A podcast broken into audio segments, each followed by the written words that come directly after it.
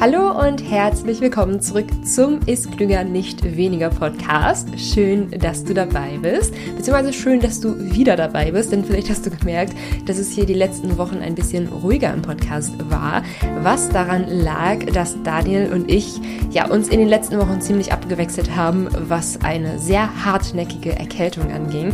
Ähm, vielleicht hört man das doch an meiner Stimme, hoffentlich nicht, ähm, aber wir werden die letzten drei Wochen auf jeden Fall ähm, beide nicht so geeignet gewesen, um einen Podcast aufzunehmen. Insbesondere keinen, der sich im Gesundheitsbereich befindet. Ähm, ja, aber da sind wir wieder und ich habe dir heute ein sehr cooles Thema mitgebracht und zwar die Basics zum Thema Verdauung. Das Podcast-Thema ist sehr, sehr schön, weil du mit diesem Basic-Wissen in Zukunft entscheiden kannst, welche Mythen, welche Ernährungsmythen vielleicht auch mal vollständiger Bullshit sind, weil du grundsätzliche Basics über Verdauung kennst und äh, anhand dieser Basics dann auch wissen kannst, okay, nee, das, die, so funktioniert unsere Verdauung eben gar nicht. Ähm, also mir hat auf jeden Fall ein gewisses Grundwissen generell im Bereich Ernährung schon sehr weitergeholfen, bei vielen Themen auch einfach zu sagen, nee, das ist nicht so, ähm, nee, das wende ich nicht auf mich an. Ähm, und das ist mir ganz, ganz wichtig, ähm, dir das mitzugeben. Und da haben wir verschiedene Verdauungsorgane, welche zusammenarbeiten und ich nehme dich einmal so mit durch die Verdauungsreise, ja. Also wenn du, stellen wir uns mal einfach mal vor, du isst einen Burger, ja, du isst einfach einen Burger.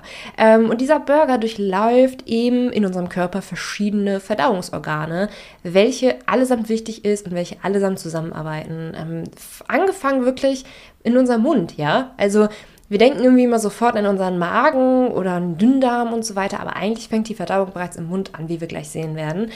Mund-Rachenbereich, ähm, Speiseröhre natürlich auch, ja. Ähm, und dann kommen wir zu den Klassikern Magen, ähm, Dünndarm sowie Dickdarm. Aber bevor es mit der eigentlichen Reise durch unsere Verdauungsorgane einmal ähm, losgeht mit unserem Burger, habe ich noch folgende coole Ankündigung für dich. Und zwar startet die starten die Anmeldungen zu dem Abnehmen ohne Kalorienzählen-Kurs ab Sonntag wieder. Und falls du den Podcast noch nicht so häufig gehört hast, Abnehmen ohne Kalorienzählen ist mein vierwöchiges, vierwöchiger Online-Kurs und perfekt für dich, wenn du ohne zu hungern und ohne striktes Kalorienzählen abnehmen willst.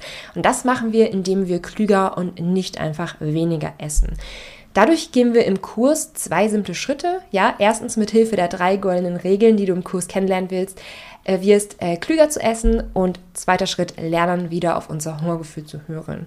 Mehr als 1000 Frauen haben bereits bei Abnehmen ohne Kalorienzählen daran teilgenommen und du kannst dich ja ab Sonntag, dem 30.04. zur nächsten, und zwar siebten Runde bereits anmelden. Ähm, zur Überbrückung, wenn der Kurs gerade geschlossen ist, kannst du dir auch die Videoserie für 0 Euro holen, die dir schon mal das ist klüger nicht weniger Konzept zeigt. Den Link dazu findest du einmal in den Show Notes. So viel zum Thema Abnehmen ohne Kalorien zählen würde ich sagen, starten wir mit unserer Verdauungsreise, ja, mit dem Burger. Wir beißen einmal ab und da fängt die Verdauung nämlich bereits im Mund an. Und das Ziel des Mundes ist quasi, dass die Nahrung zerkleinert und eingespeichelt wird, damit sie später überhaupt geschmeidig die Speiseröhre hinunterkommen kann. Ne? Weil ein ganzer Burger passt nun mal nicht durch unsere Speiseröhre. Aber das ist nur der eine Teil. Denn es gibt ein Enzym in unserem Mund, das heißt Alpha-Amylase. Und diese Alpha-Amylase sorgt dafür, dass Stärke, also Kohlenhydrate, in kleinere Bestandteile gespalten werden. Und das kannst du übrigens ganz einfach selber mal in einem Experiment ähm, herausfinden. Und zwar kannst du, vielleicht wenn du den nächsten Burger isst oder alternativ kannst du auch einfach ein Stück Brot essen. Du isst dieses Stück Brot und kaust es immer und immer und immer und immer weiter. Also wirklich nicht herunterschlucken, ja. Das Ziel ist es hier, den Brei immer weiter zu kauen. Klar, irgendwann fühlt sich das natürlich unnatürlich und vielleicht auch so ein bisschen eklig an, ne? Weil der ganze Brei schon sehr eingespeichert und mehr als bereit für die Speiseröhre ist. Ähm, was du aber mit der Zeit feststellen wirst, ist, dass dieser Brei immer und immer und immer süßer schmeckt. Und das liegt daran, dass Stärke äh, sehr langkettige Kohlenhydrate sind, die noch nicht besonders süß schmecken. Wenn diese Stärke allerdings in kleinere Bestandteile ähm, zerkleinert wird, dann entsteht der Einfachzucker daraus oder der Zweifachzucker, also quasi unser Zucker halt. Und Zucker, wie wir wissen, schmeckt ja süß. Das heißt, du kannst Brot so lange kauen, bis es in deinem Mund süß schmeckt. Es klingt jetzt irgendwie erstmal cool, aber ja, die Konsistenz von dem Brot, was wir essen, ist dann natürlich nicht mehr ganz so lecker. Brot stellt also keinen ähm, schönen Ersatz für Süßigkeiten dar, ja? also, wir haben das Brot gegessen oder den Burger gegessen, ähm, um dann ähm, ja, flutscht es runter in die Speiseröhre und diese Alpha-Amylase, von der ich gerade gesprochen habe, ja, die unsere Stärke in die kleineren Kohlenhydratbestandteile spaltet, wird halt auch durch die Speiseröhre zu, äh, in den Magen gespült. Da wird sie allerdings durch die Magensäure inaktiviert. Ja, also wir haben später noch Verdauungsenzyme, die sich weiter um die Kohlenhydrate kümmern, aber im Magen ist erstmal Stopp für die Alpha-Amylase. Der Magen hat dann die Aufgabe, dass die Nahrung weiter zerkleinert wird, weiter vermischt und gewissermaßen auch vorverdaut wird. Man spricht hier in der Fachsprache davon, dass Fette emulgiert werden, also quasi mit flüssigen Bestandteilen vermischt werden. Das macht es später in der ähm, Zerkleinerung und Verdauung leichter und dass die Eiweiße im Magen denaturiert werden, also kurz gesagt eigentlich zerkleinert werden. Ähm, und die Nahrung bleibt so circa ein bis drei Stunden im Magen. Das hängt so ein bisschen davon ab, was du da eigentlich gegessen hast. Grob kann man nämlich sagen, dass besonders ballaststoffreiche ähm, Lebensmittel oder besonders ballaststoffreiche Nahrung entsprechend länger im Magen bleibt, was übrigens auch ein Grund ist, weshalb Ballaststoffe länger sättigen. Denn wenn das Essen relativ lange im Magen bleibt, verspüren wir eben länger eine Sättigung durch die Magendehnung. Da habe ich ja in den letzten Podcast-Folgen auch schon wahrscheinlich sehr, sehr oft drüber gesprochen, über die Magendehnung und wie sie mit unserem Hunger- und Sättigungsempfinden zusammenhängt. Ähm, also grundsätzlich können wir da schon sagen, wenn die Nahrung ein bisschen länger im Magen bleibt, ist das eigentlich ganz gut für uns.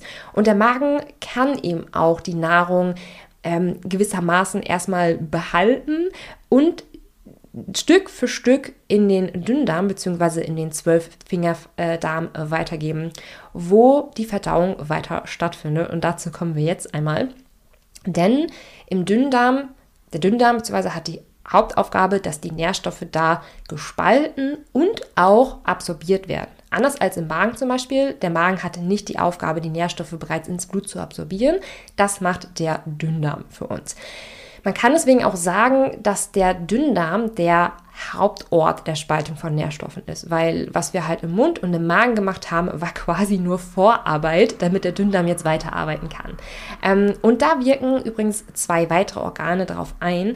Einmal die Bauchspeicheldrüse und die Gallenblase. Ja, ähm, Gallenblase kennst du mit der Gallensäure, die zur Verdauung von den Fetten beitragen und dafür sorgen, dass der saure Magenbrei übrigens wieder neutralisiert wird. Ja, denn der Magen, ähm, Mageninhalt hat halt einen sehr, sehr niedrigen pH-Wert. Der ist sehr sauer ähm, und damit kommt der Dünndarm eben nicht so gut klar. Äh, damit kann der Dünndarm eben weitere Nährstoffe nicht weiter spalten und deswegen brauchen wir die Gallensäure, um den sauren Magenbrei wieder zu neutralisieren.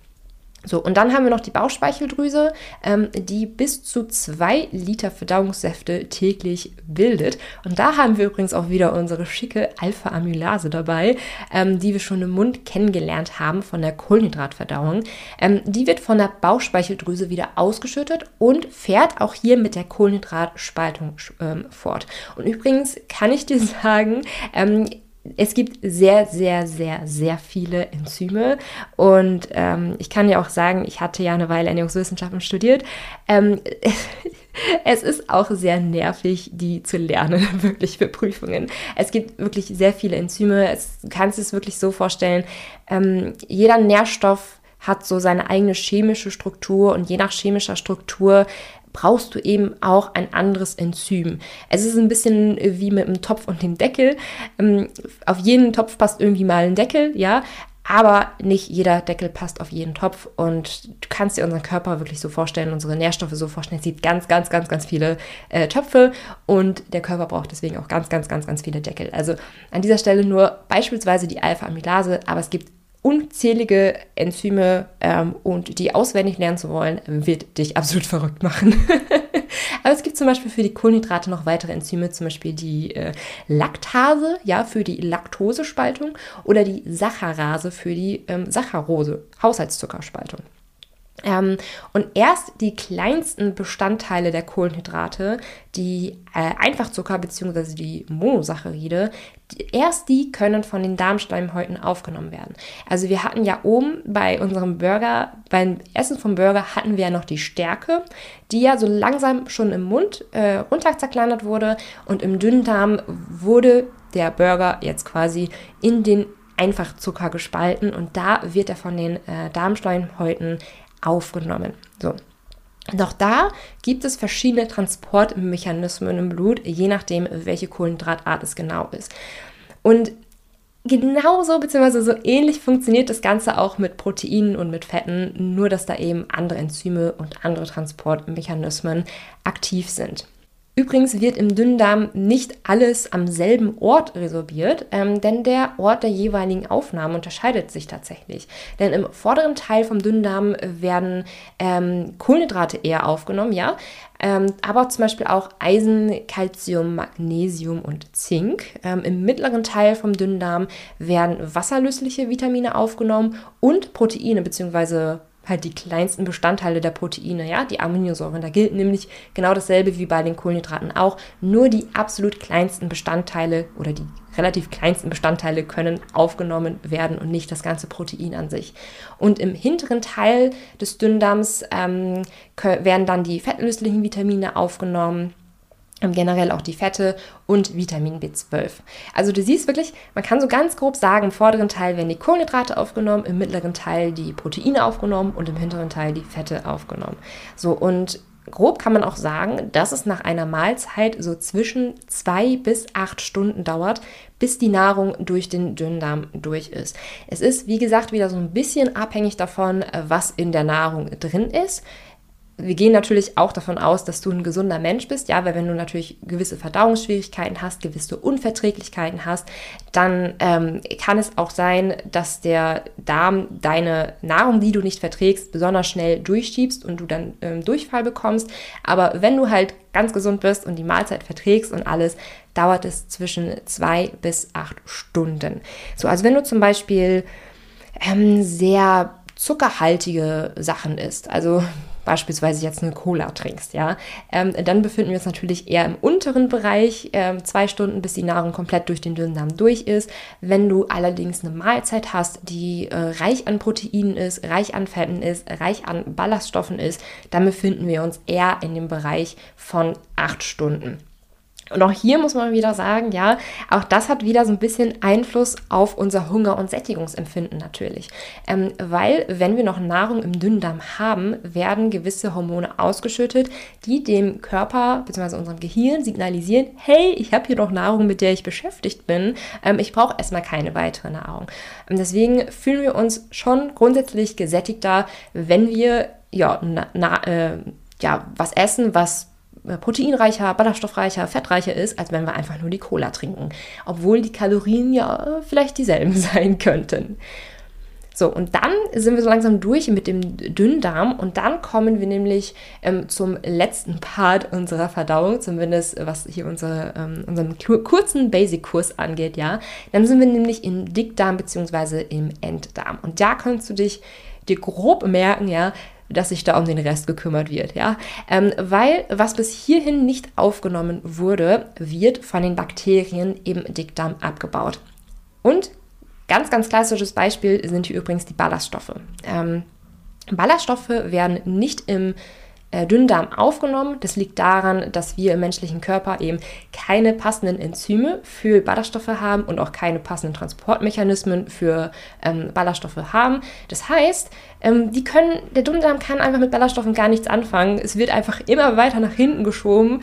Quasi sagt der vordere Teil des Dünndarms, ich weiß nicht, was ich damit machen soll, schiebt es in den mittleren Teil. Der mittlere Teil sagt, ich weiß auch nicht, was ich damit machen soll, schiebt es in den hinteren Teil. Und der hintere Teil sagt dann auch, nee, komm, ähm, Dickdarm, kümmer du dich mal darum. Ähm, und der Dickdarm hat dann quasi ähm, Bakterien, die sich dann um die Ballaststoffe kümmern können, die die Ballaststoffe zersetzen können.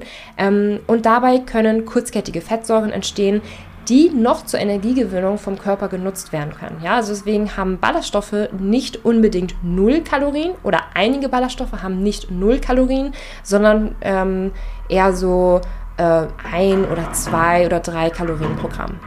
Und ich habe noch so eine Zahl für dich, die du dir merken kannst. Ähm, wenn du eine Mahlzeit gegessen hast, dauert es so zwischen 5 bis 70 Stunden, bis sie durch den Dickdarm durch ist. Ähm, und da ist auch wieder abhängig davon, was war es für eine Mahlzeit? Ja, war es eine reine Zuckermahlzeit oder war es eine abwechslungsreiche Mahlzeit, die sehr ballaststoffreich war, die sehr proteinreich war, die sehr fettreich war ähm, und halt auch ähm, gewisse Kohlenhydrate enthält. Ähm, genau, davon ist es abhängig. Und ich fasse noch mal eben kurz die äh, Reise einmal zusammen, ja, unsere Verdauungsreise, die im Mund gestartet ist, wo die Nahrung erstmal grundsätzlich zerkleinert und eingespeichert wird, damit sie in die Speiseröhre runterkommt, wo allerdings auch schon die Kohlenhydratverdauung startet. Im Magen wird die Nahrung dann weiter zerkleinert, vermischt und vorverdaut und Stück für Stück an den Dünndarm abgegeben.